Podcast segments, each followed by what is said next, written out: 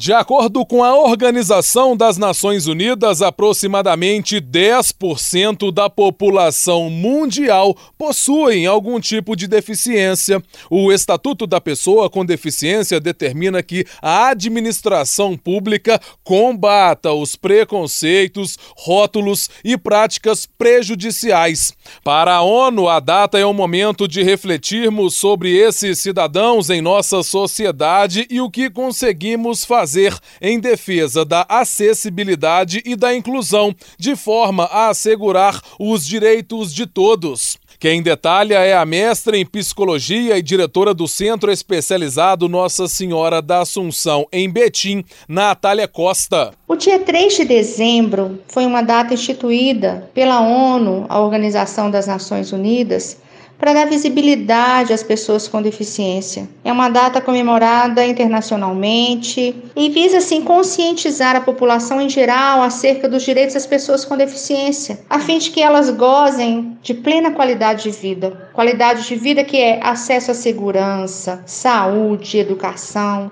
transporte, moradia, trabalho e lazer. O advogado trabalhista André Leonardo Couto relata a importância da inclusão da pessoa com deficiência no mercado de trabalho. Muito importante nós entendermos a inclusão das pessoas com deficiência, especialmente no mercado de trabalho.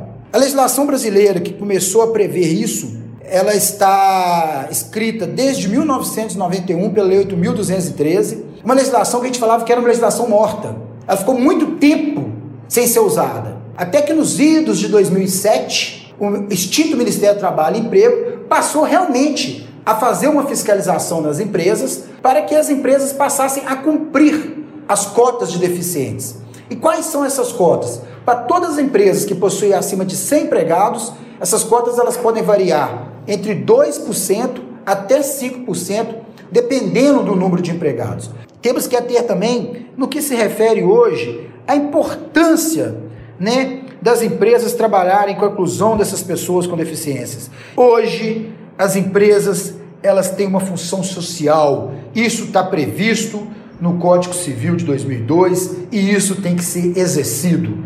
Isso não é uma faculdade, é uma obrigação das empresas. E o que pode acontecer com as empresas que não cumprirem essa determinação? Elas podem sofrer fiscalizações pelo extinto Ministério do Trabalho e Emprego, hoje Ministério da Economia, e sofrer multas administrativas que pode variar em torno de dois mil reais, chegando a um valor até de duzentos mil reais. Repórter Clever Ribeiro.